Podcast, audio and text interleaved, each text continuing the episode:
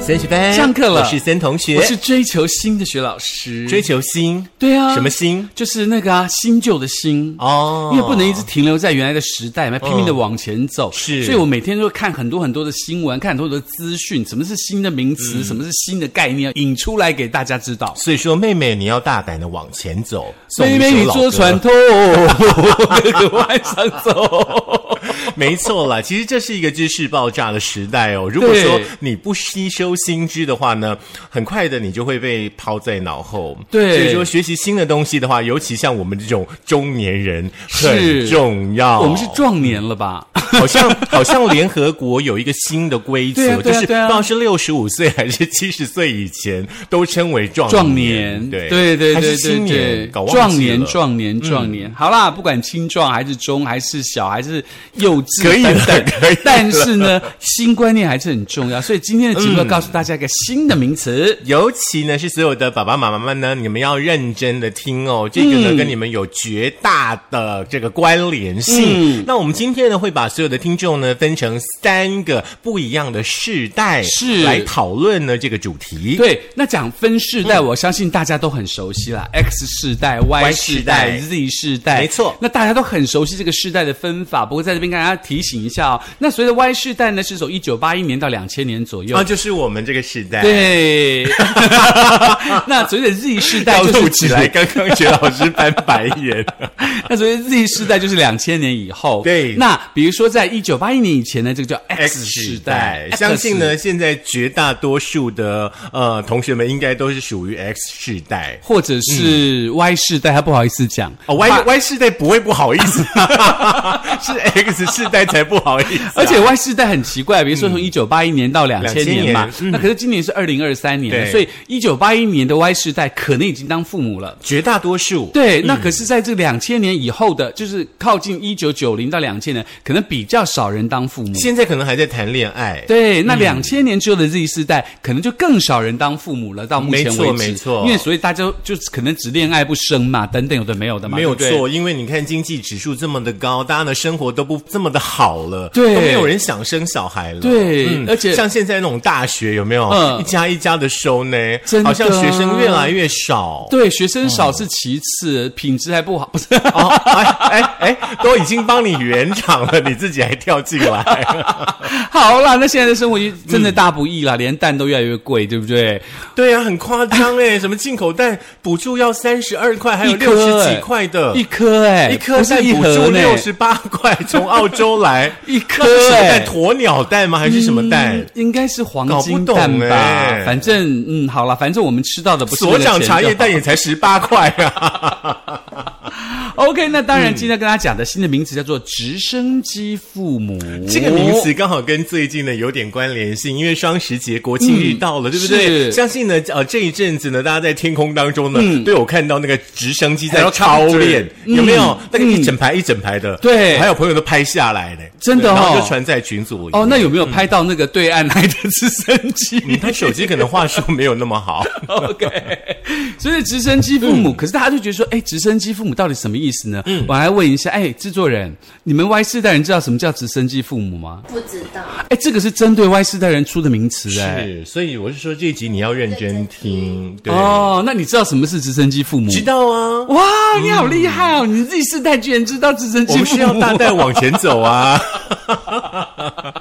OK，请生告嗯诉我们什么叫直升机父母呢？直升机父母呢，就是指过分的去介入儿女的生活，保护或者是干预儿女的生活的爸爸妈妈，因为呢、哦就很像直升机一样，轰轰轰轰轰轰轰轰轰，就一直盘旋在父母的身边，所以说呢，称为直升机父母。哦，嗯父母像直升机这个概念，大家比较难懂，我们可以把它解释的再更清楚一点点哦嗯就。是您爸爸妈妈哈，一直爱写写念写写念，一直念一直念，意思呢就是说，哎，他是为了想要把你把未未来的路呢铺得很好啊，对希望你幸福，希望你快乐啊！所以孜孜不倦的每天讲，每天念，我觉得也可以称作是那个呢、小蜜蜂父 母，或者是蚊子父母，嗯哎对，就是对不对？嗡哦，哎，这样大家应该比较好了 解，对不对？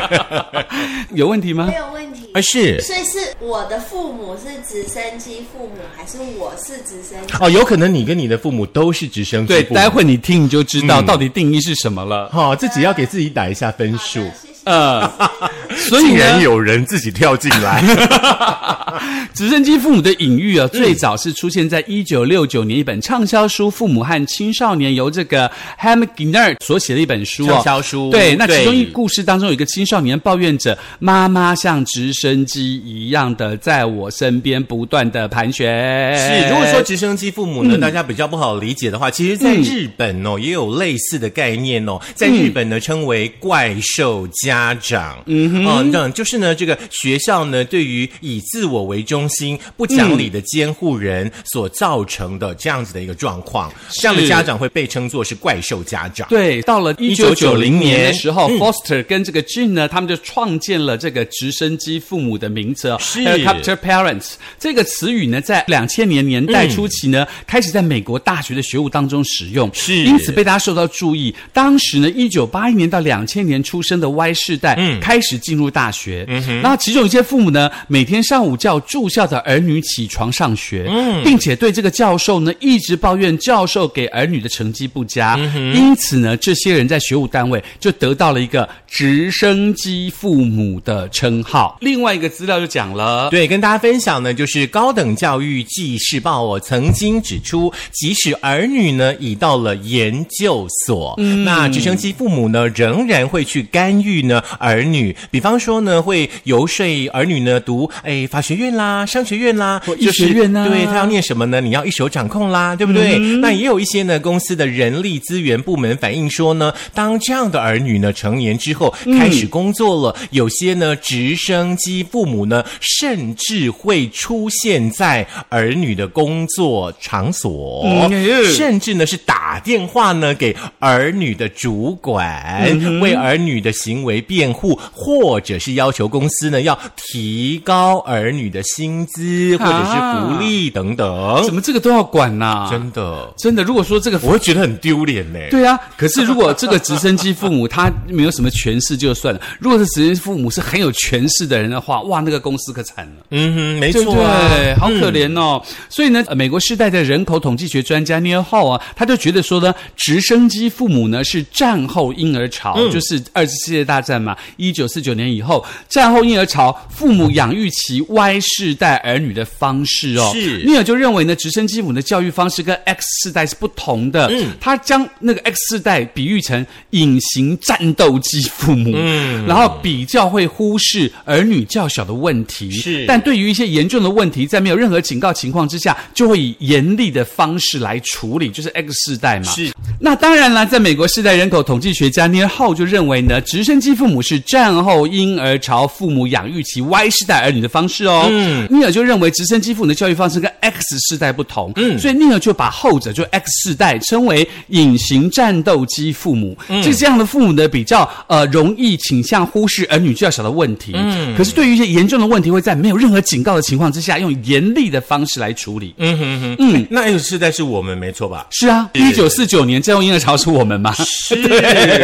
我们应该离战后很久的一段时间了 啦，哈，应该算我们的爸爸妈妈那个那个时间点啦对齁对对那当然呢，这个尼尔呢，把这个战后婴儿潮的父母呢，持续的去参与儿女的教育呢，嗯做了一下对比。尼尔呢，他认为直升机父母、哦、有的时候很有用，有的时候很烦嗯人，不过呢，都会围绕在儿女的周围，是而且会发出噪音。是，所以呢，直升机父母呢、要帮儿女把路铺平，确保儿女在通往成功的道路上是。直升机父母的这个崛起，恰好遇到两种社会的变化，嗯，就我们刚刚所提的嘛，对一个是九零年代的经济相对繁荣，是低失业率跟较高的可所得支配率，嗯，那另外一个社会上越来越多的人认为他的子女受到威胁，嗯哼，嗯，所以在一群叫做自由放的父母就提倡呢，根深蒂固的偏执狂，啊其实对于孩子的教育，真的没有一个标准答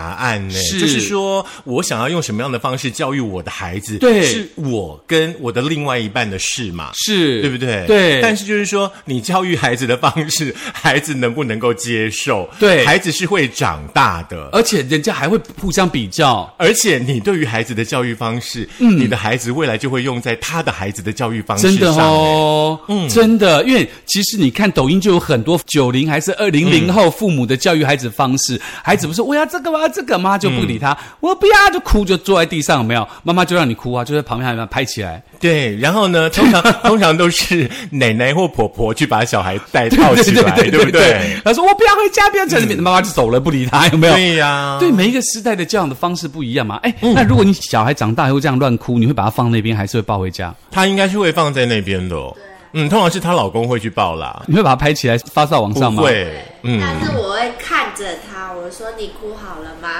好了，嗯呃，就走了。她应该会拍起来，然后以后给她的小孩看，你看看，你看看，这就是你。也是啦。不影响别人的情况 下，好啦，OK，所以但是呢，嗯我们接下来要请所有的爸爸妈妈们，不管说你是哪一个世代，是我们要跟你分享的，就是说，其实直升机父母呢，其来有自，是有一些征兆，你可以嗯哦真去的吗判断你自己是不是直升机父母，哎让自己不要变成这样嘎嘎嘎嘎嘎嘎嘎嘎嘎对呀、这样子。我们不是要自我修炼、自我提升，真的，对啊所以呢，这个时候呢，在这个所谓的长春杂志呢，就有问你说，你是不是直升机父母啊？有几个征兆，你可以来自己来测验你自己。嗯，那其实有一个基本的观念，就是说，像这个他举一个例子哦，就是有一个五十一岁的男嗯性、高阶主管嘛，一年来呢，忧郁，然后提不起劲，无心工作，胃口差，变瘦，注意力不集中，失眠跟焦虑的情况越来越严重啊，。那是不是应该去看医生，对啊感觉很严重嗯哎。所以呢，经过问诊以后，知道呢，原来他这一切的原因来自于他二十一岁的儿子不适应对外的世界，哦只喜欢上网宅在家，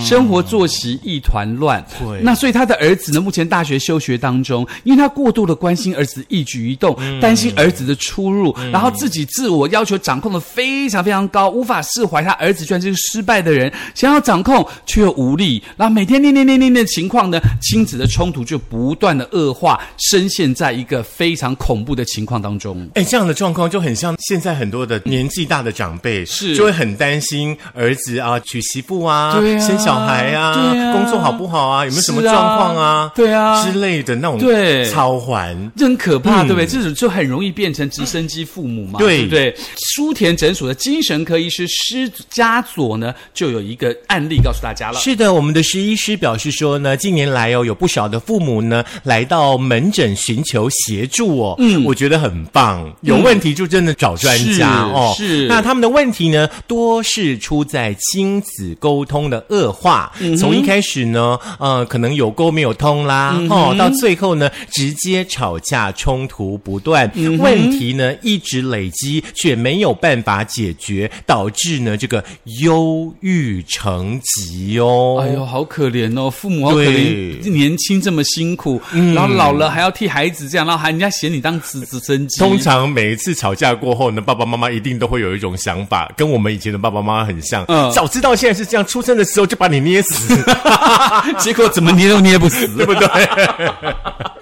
所以呢，门诊观察有几个现象要提醒大家哦。对，第一个部分呢，就是过度的宠爱儿女哦。嗯当爸爸妈妈呢给予小朋友呢成为习惯哦，很容易会养出啃老族。哎，真的有没有嗯耶？对啊，说一天给你一千块，一天给你一千块，你不给他就哭，他就闹。对啊，对不对那之后想说，那我都不用工作，反正你会给我一千块啊，对啊，对不对？嗯。一天给一千也蛮多的呢。很多、哦，一个真的一个月多三万哦块，好不好？上班都没那么多钱。我有学生，他一个月零用钱比我薪水还多哦，。真的哦。 来，第二点呢，就是过度的去关注你的儿女哦，仿佛嗯呢、爸爸妈妈的生活重心呢只有儿女哦，嗯偏离了自己的生活的目标。有这种就很哦真的容易生嗯病。有、哦，第三点呢，就是过度的焦虑儿女的未来跟成就。哦，这个很恐怖哦，很恐怖就一直觉得说啊，我儿女会不会要被比下去啊？他们会比不上别人，啊就不用比，这有什么好比的？每一个每个人自己的路嘛。，嗯对，第四点呢很重要哦，就是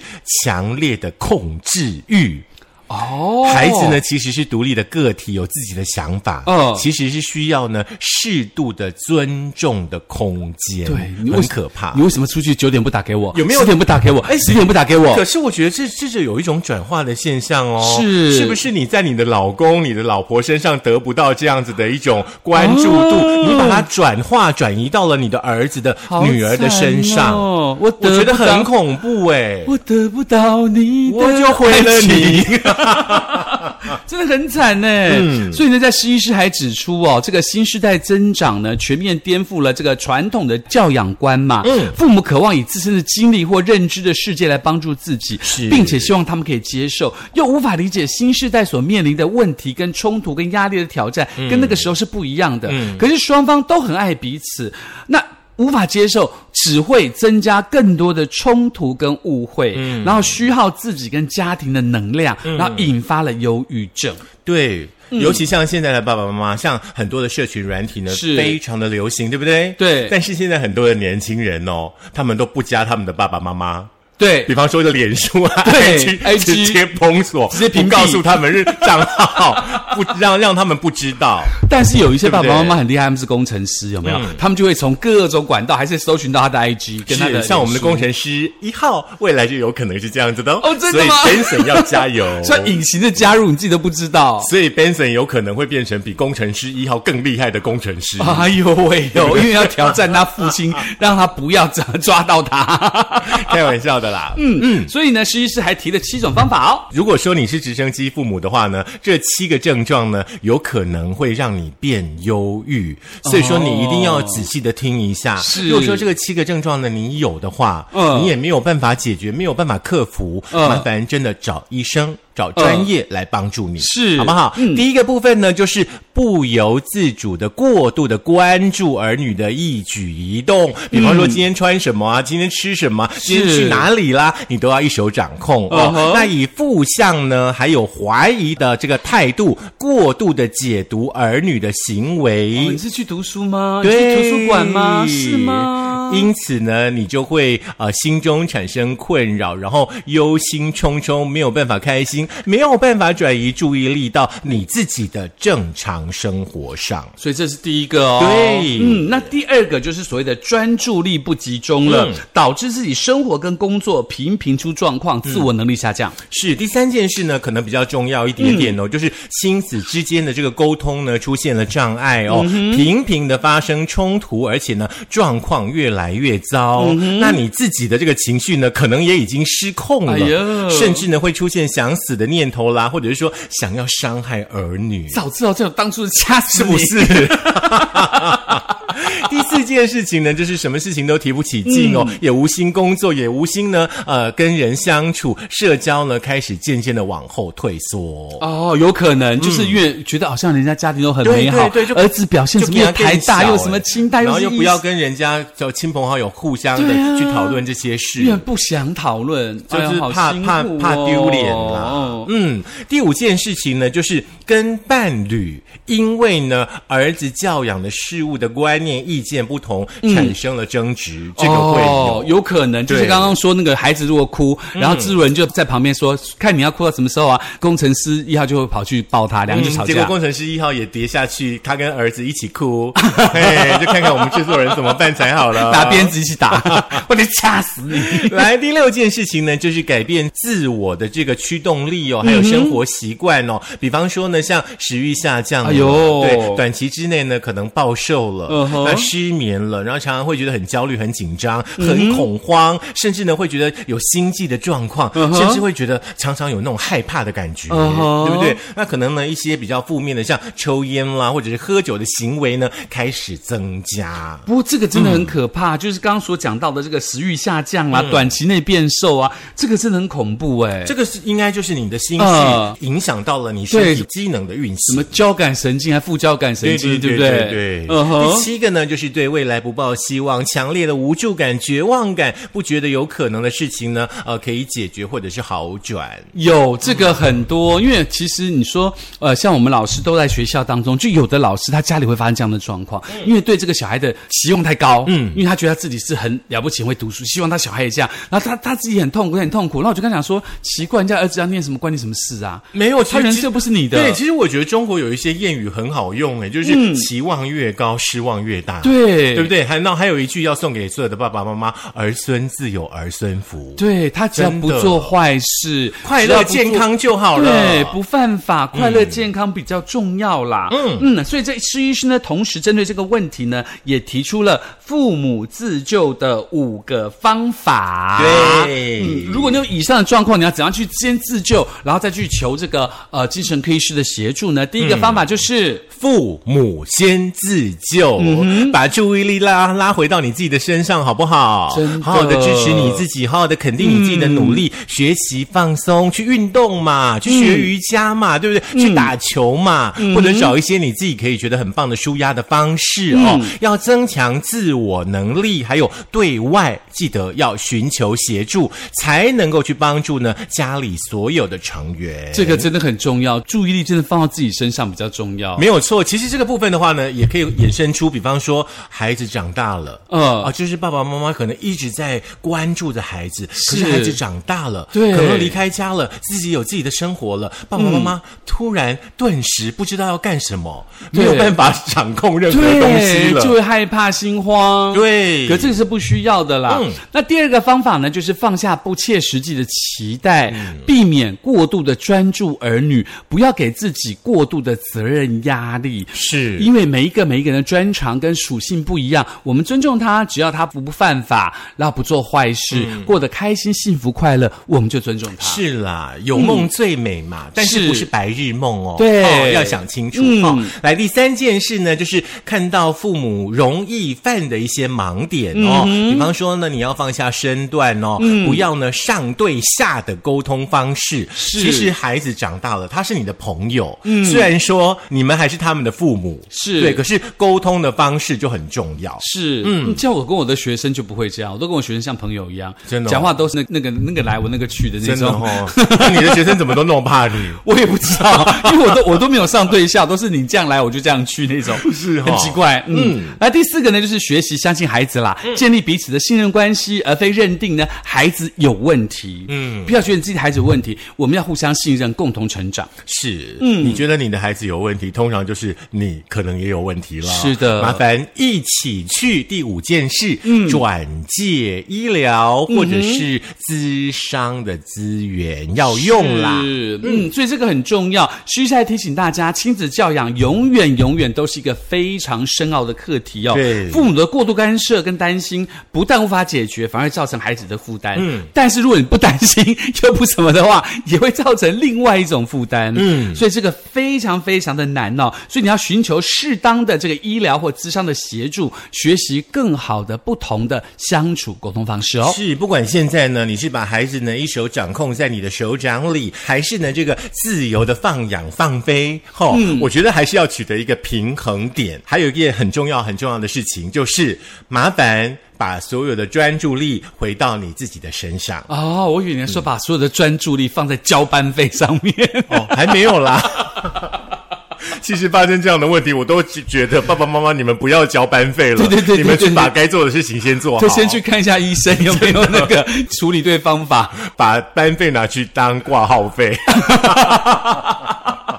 好啦，如果你想再知道什么叫做直升机父母的话，可以在这个苹果的 Podcast、Google 的播客，然后 Mixer、Spotify、s o n On、First 的电脑版以及我们的 YouTube，记得订阅、按赞、分享、开小铃铛。是交班费的同时呢，建议所有的爸爸妈妈多去学习一些新的事物，是多去认识一些新的朋友。对你们的世界呢不会在孩子长大之后呢就停留下来了，对你们还是要往外走。如果说你真的懒的话，你可以听我们升学班，不定时不同挂会告诉你。